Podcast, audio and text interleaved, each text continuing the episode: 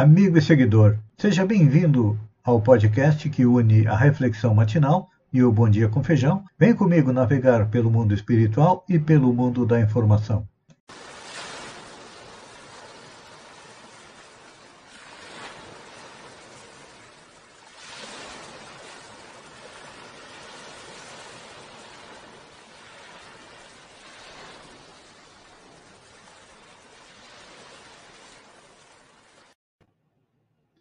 Olá, amigo e seguidor.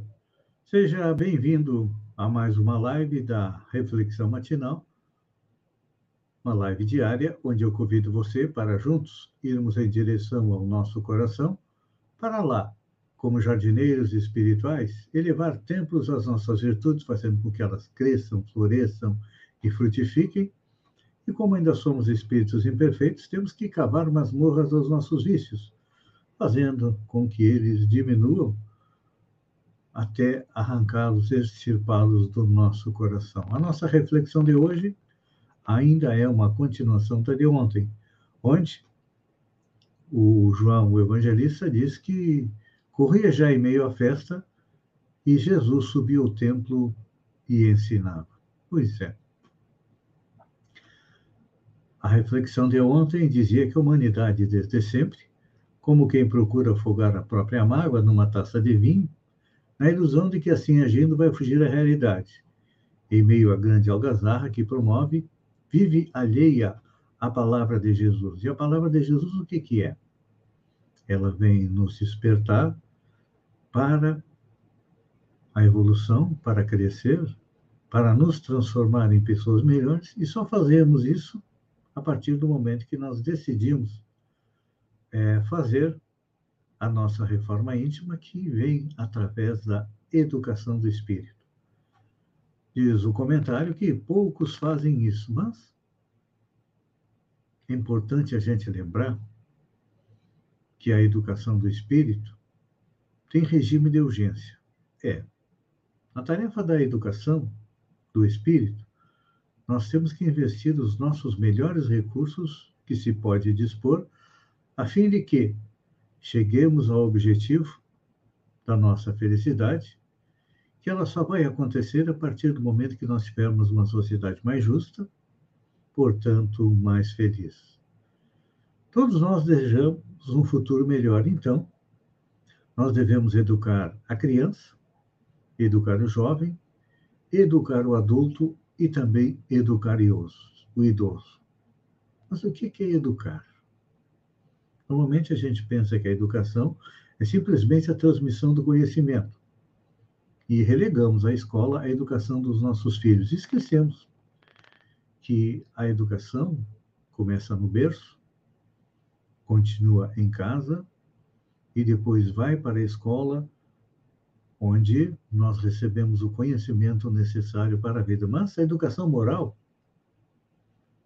que é aquela que fomenta a vida sob todos os aspectos, ela tem uma abrangência muito grande e envolve o quê? Um compromisso espiritual, onde nós devemos criar, desenvolver e estimular valores transcendentes do ser. Então, nossa ótica distorcida faz pensar que simplesmente com a transmissão de conhecimento estamos educando alguém. Por isso que o Espiritismo é uma doutrina essencialmente educativa, porque ele nos leva a compreender, vamos usar uma expressão, o sabor da eternidade. Ou seja, nós compreendemos que nós, como espíritos, somos eternos, e começamos a penetrar lentamente na causa geradora dos fenômenos humanos, solucionando os problemas vigentes onde quer que eles se manifestem, porque os problemas que nós temos hoje, eles são reflexo daquilo que nós vivemos, daquilo que nós fizemos nas nossas vidas anteriores. Tem muita gente que não aceita a reencarnação. E por não aceitar a reencarnação, acredita que o importante é viver o hoje. Ok. Hoje é importante, mas hoje é consequência daquilo que nós fizemos no passado, e o amanhã será consequência daquilo que nós fizemos hoje. Então, dessa forma, a educação do espírito não se limita à contribuição de intelectuais, artistas, senão a solução dos, desafios que o homem tem. Todos nós procuramos saber de onde viemos, para onde nós vamos, por que, que nós sofremos. E a educação do espírito nos esclarece sobre isso, nos dá o quê? Nos dá uma causa para nós vivermos. É, nos dá um norte para a nossa caminhada espiritual. Então, por isso é importante que não esqueçamos da nossa educação e, por consequência, da educação daqueles que estão junto de nós. É. Principalmente da criança e do jovem. Até a pandemia do coronavírus, a criança e o jovem eram deixados de lado porque nós precisávamos trabalhar para nos manter. É importante o trabalho. O trabalho é uma das leis morais. Mas a lei do amor abrange o trabalho e abrange também nós tirarmos um tempo do nosso dia para os nossos filhos. Eu sei, a TV é importante, o jogo de futebol é importante, é, os programas de divertimento são importantes, mas mais importante ainda é a educação, é, auxiliar a caminhada daqueles que estão conosco na família. Quando eu falo em família, não é só pai, mãe e filhos. A família são todos os componentes de uma família corporal, os parentes, que nós precisamos auxiliar na educação. É um compromisso que nós deveríamos ter, ter diariamente, a todo instante, a todo dia, em razão da sua complexidade. É importante que ensinemos os nossos filhos o dever, é importante que ensinemos aos nossos filhos e a nós mesmos também a importância é, da disciplina. Este é o nosso dever como educador. É importante lembrar que Jesus disse: somente pelo amor será salvo o homem. Jesus veio nos esclarecer, e principalmente para viver a lei de amor, num planeta que naquele momento era primitivo, que todos pensavam no olho por olho, dente por dente, Jesus disse que devemos perdoar, devemos oferecer a outra face, devemos ter humildade e devemos trabalhar, como eu sempre digo no início, dentro do nosso coração para diminuir os defeitos e aumentar as nossas qualidades. Então, é importante a gente lembrar mais uma vez: somente pela educação serão salvos o amor e também o homem. Pense nisso, amigo e seguidor, enquanto eu agradeço a você por ter estado comigo durante esses minutos. Fiquem com Deus e até amanhã, no amanhecer, com mais uma reflexão matinal. Um beijo no coração e até lá, então.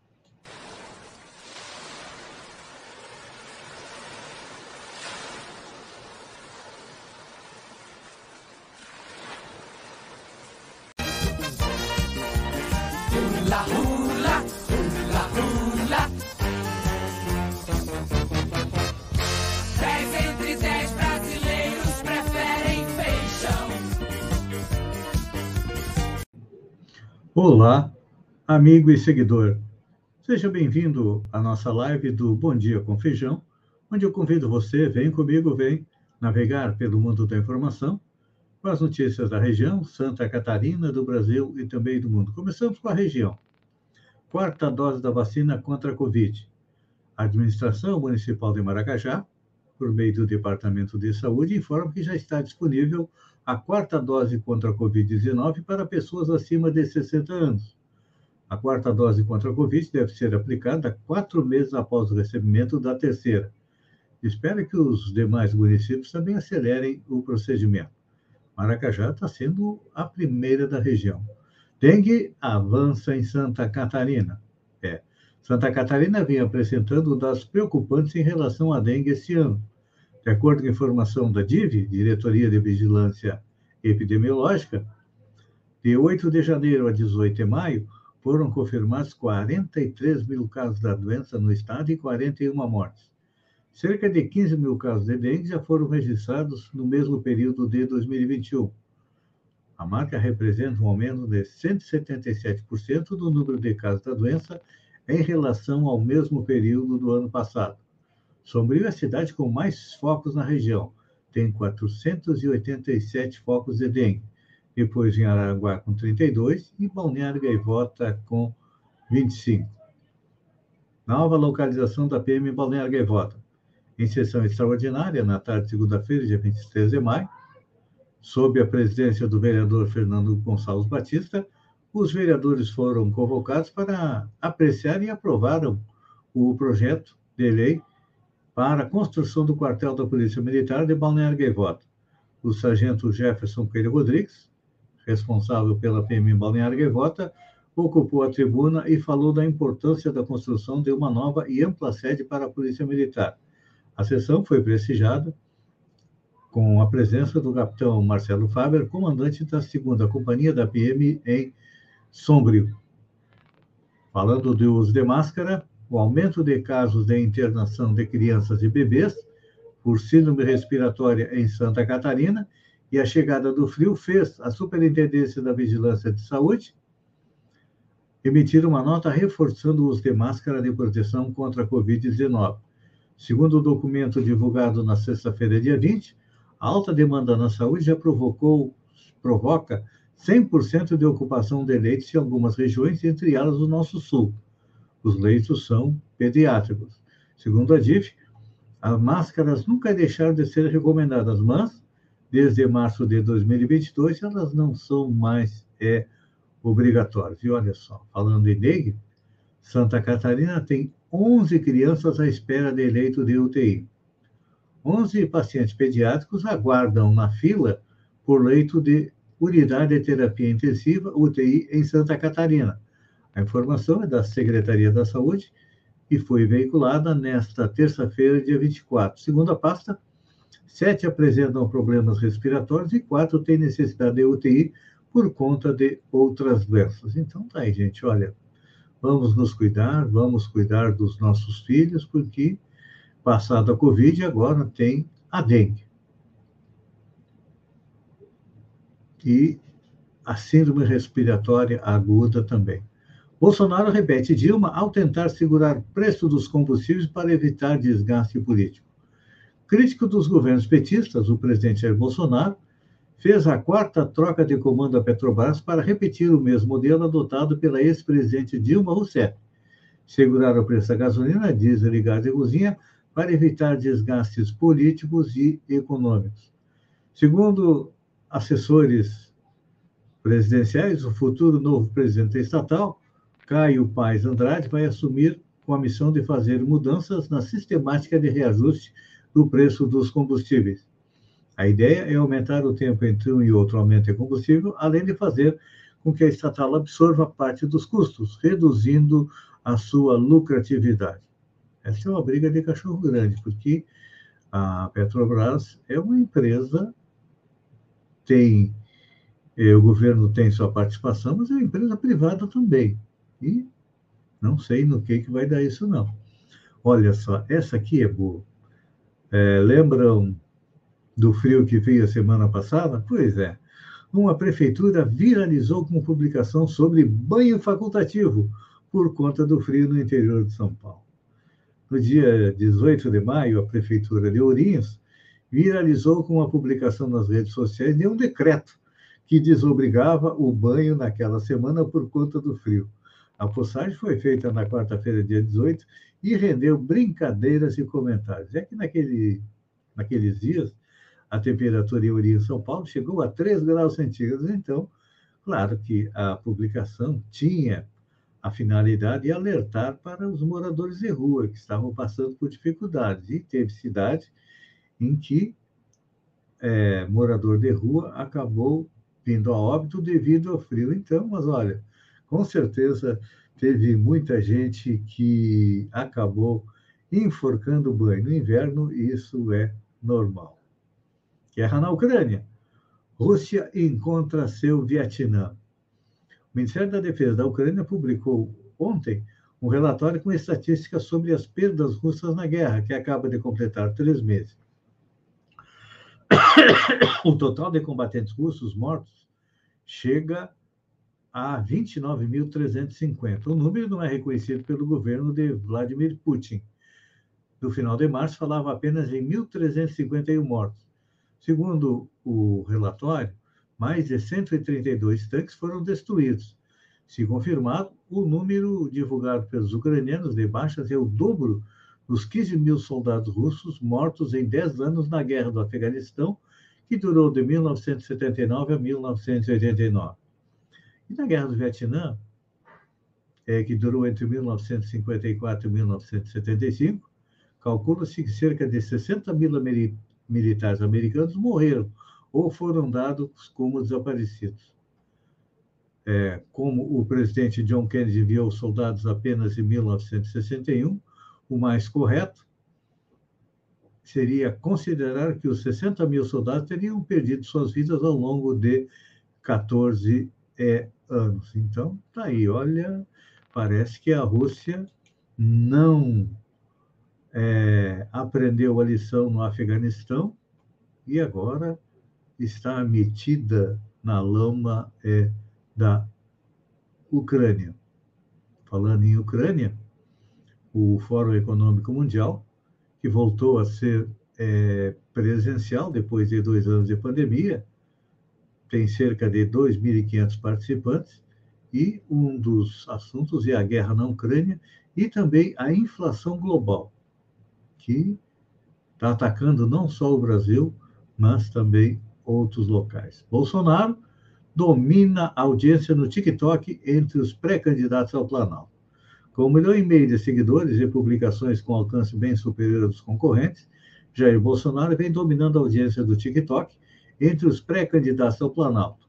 Além disso, a rede social chinesa de compartilhamento de vídeos, muito popular entre os jovens, tem recebido maior investimento em termos políticos entre potenciais eleitores ligados ao bolsonarismo. Então, está aí. Ah, os outros vão ter que também dar o jeito de chegar é, no TikTok. Amigo e seguidor, eu agradeço a você por ter estado comigo durante esses minutos. Fiquem com Deus e até amanhã às 6h50 com mais um Bom Dia com Feijão. Um beijo no coração e até lá, então.